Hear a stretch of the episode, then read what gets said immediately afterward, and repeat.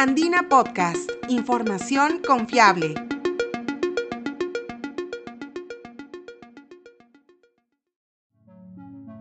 Hola, soy Quilla Cuba, periodista de la agencia Andina.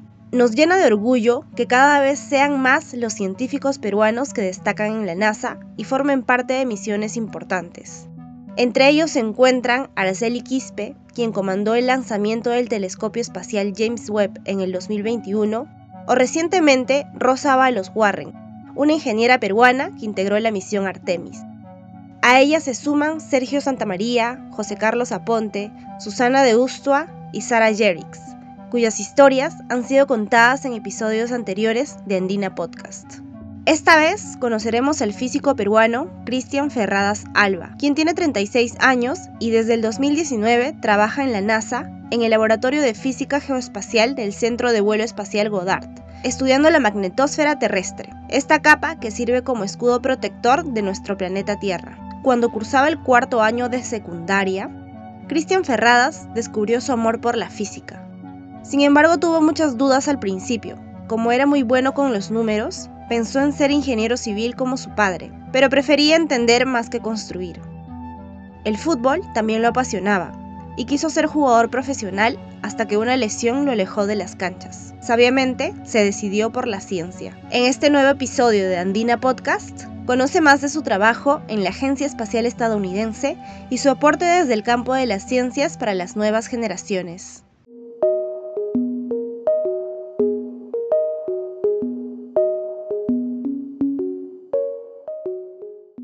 Desde pequeño me, gustaban los números, pero nunca había llevado física. Entonces yo siempre pensé que iba a ser ingeniero como mi papá. Pero cuando llevé física fue algo que me llamó mucho la atención, me encantó, me fascinó. Y cuando llegó la hora de postular a la Universidad Católica, estaba debatiendo si seguir con mis planes de siempre de estudiar ingeniería o optar, digamos, por algo más riesgoso que era la física. Y digo riesgoso porque no conocía a nadie que había estudiado física. Entonces era como que iba a ser una aventura.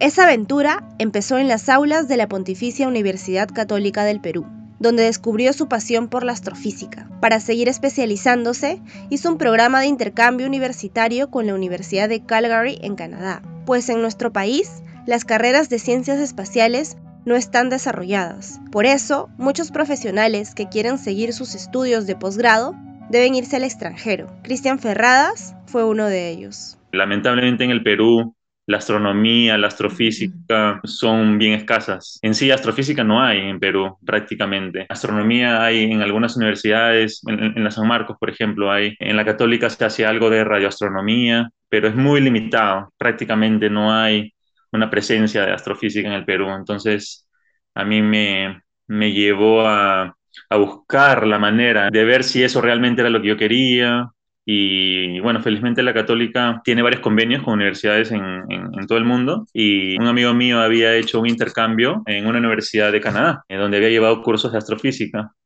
y él me animó a que, a que aplicara, ¿no? Entonces apliqué al intercambio y, y bueno, fui, fui seleccionado para el intercambio, así que hice un intercambio en la Universidad de Calgary, en Canadá, un semestre, mientras todavía estaba en en la universidad. Mi plan para ese intercambio era matricularme en todos los cursos de astrofísica que, que pudiera para, para probar, porque yo quería saber si eso era lo que yo quería. Entonces llevé varios cursos de astrofísica ahí en Calgary y todos me encantaron. Y luego de mi intercambio a Perú, ya regresé convencido de que eso era lo que yo quería.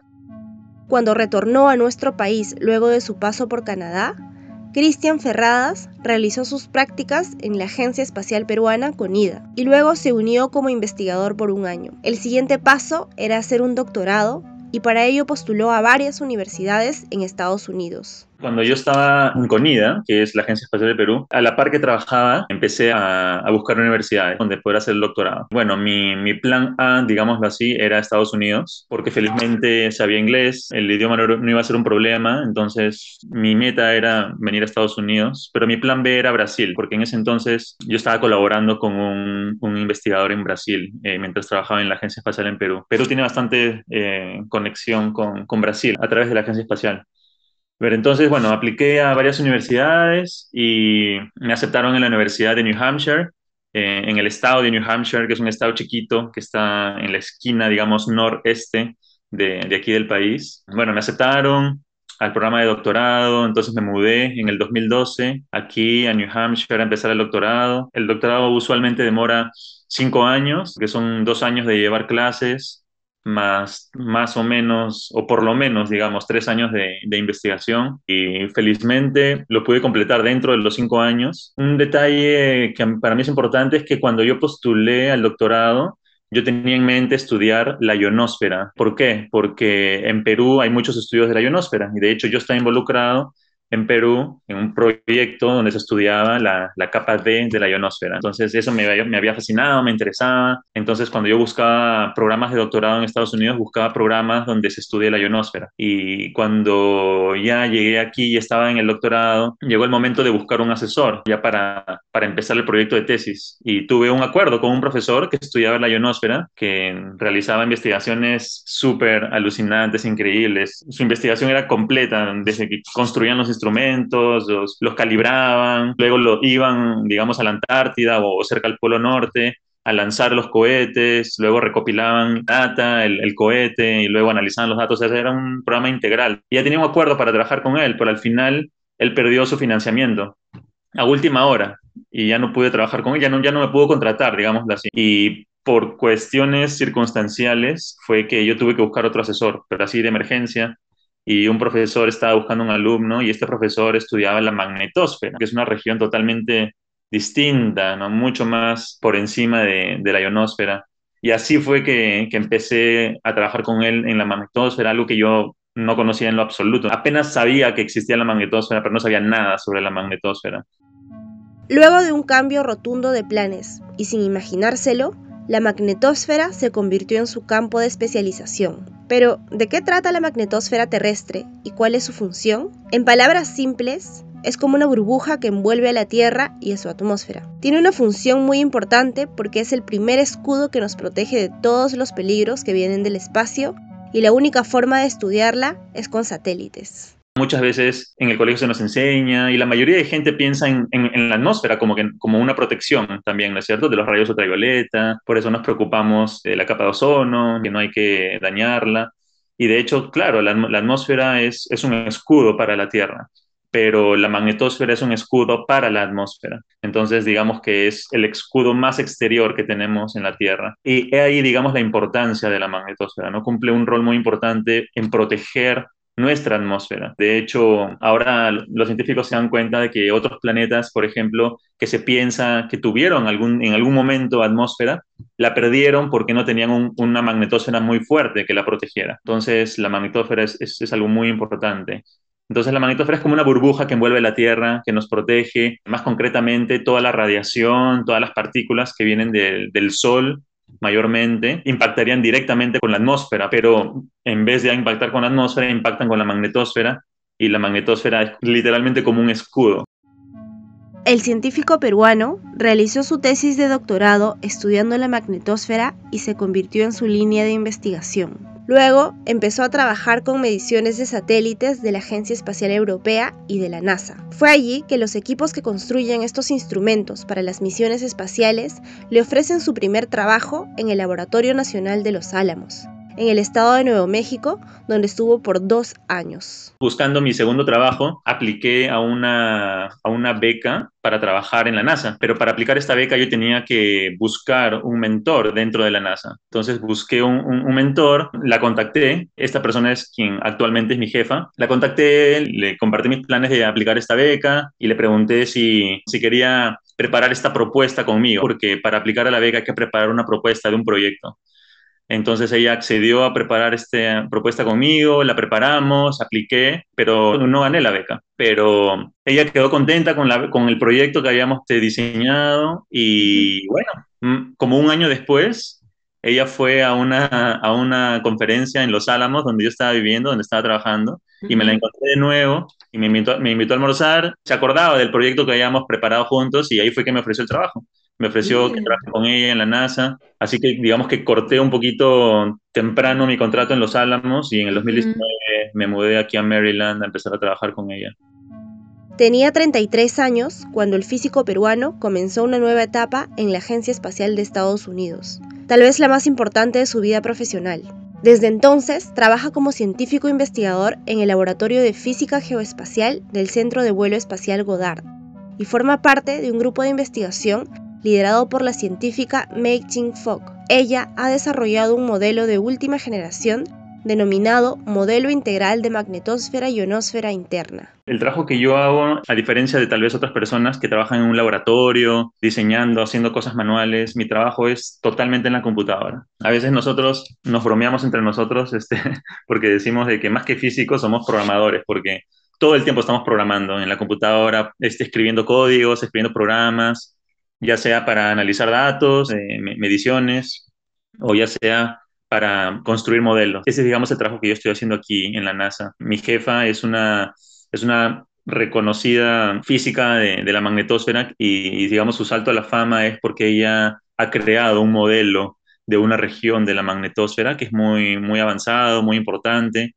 Y entonces en el día a día lo que yo hago es eh, y, mi función, digamos, en su equipo es yo analizo datos de, de, satélites, o sea, continúo haciendo lo que, lo que empecé a hacer durante mi doctorado, que es analizar datos. Estoy muy familiarizado con todas estas misiones espaciales, con los datos que proporcionan, entonces yo analizo esos datos, los leo, los trato de interpretar y luego los comparo con los resultados de este modelo que ella tiene. Ya, digamos, corre simulaciones. Estas simulaciones obviamente son imperfectas, como todo modelo.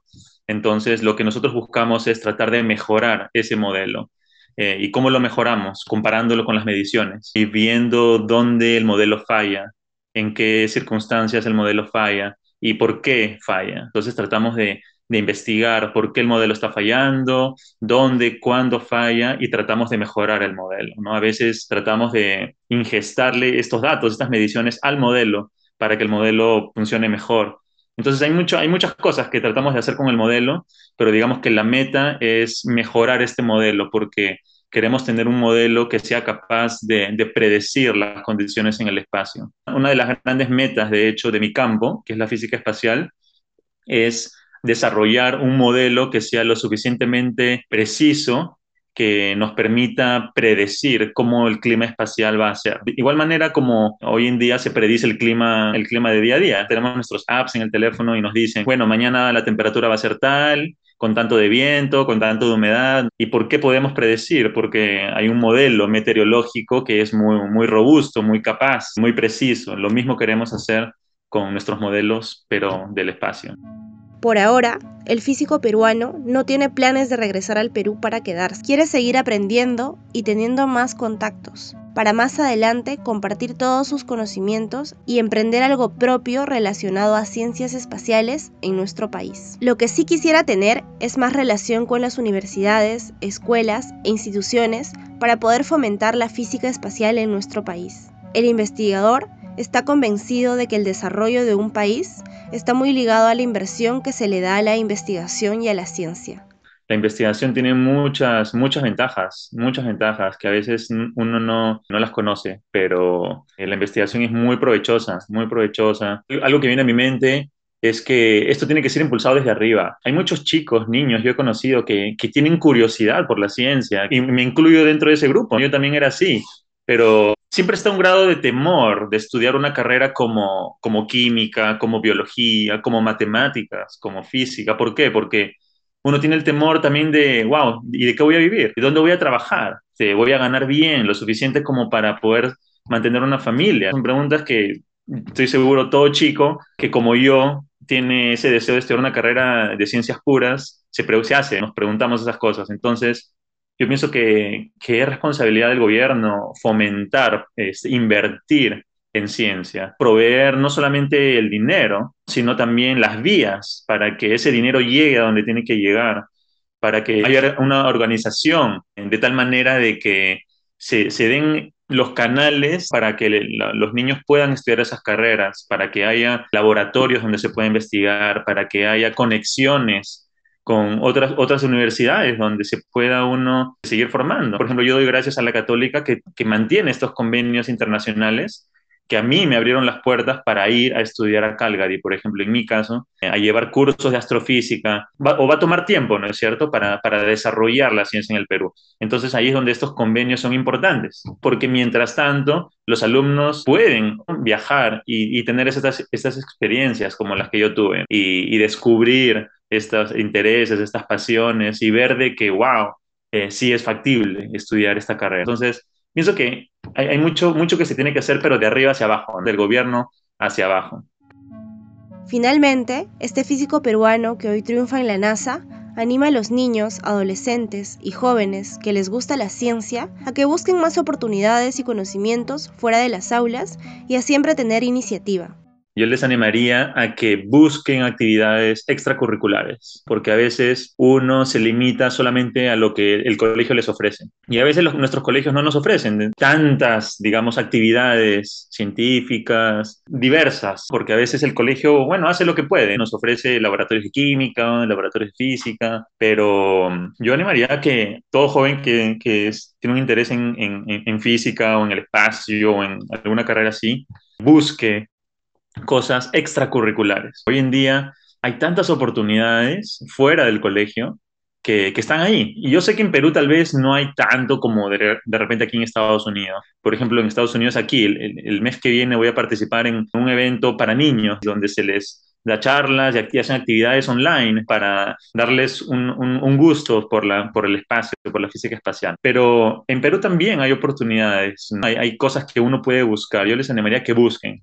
busquen en internet, pregunten a sus profesores, qué, me recomienda que yo haga. Entonces, uno, que tengamos iniciativa de, preguntar, de buscar. Y por otro lado, yo también este, sugeriría a que aprendan este, lenguajes de programación. Es, muy importante. Eh, hoy en día todo tipo de investigación prácticamente se hace en las computadoras y es muy requerido de que uno sepa programar. Entonces animaría a cualquier chico a que lleve aunque sea un curso de programación para que tengan una noción de lo, que es programar. Muchas veces también, cuando uno busca un trabajo, cuando uno busca una pasantía, los que contratan no están buscando necesariamente una persona que, que tenga que sea un genio, eh, más que nada he aprendido que ellos están buscando a alguien que esté bien motivado. ¿Cómo uno demuestra que estoy bien motivado? Porque con, cosas tangibles, ¿no? Ah, me matriculé en este curso que ofrecía tal lugar y llevé este cursito, o y llevé este otro curso. Eso a, a una persona que contrata, que busca a alguien, le, demuestra que, ah, este chico está interesado, está motivado. ¿Por qué? Porque no, no solamente ha ido al colegio, ha llevado este curso aquí, el fin de semana iba esto acá, entonces eso es muy importante.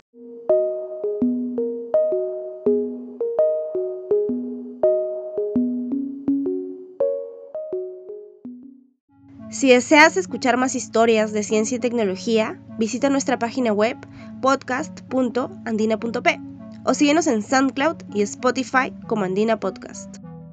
Este episodio fue producido por María Fernández y locutado y editado por Quilla Cuba.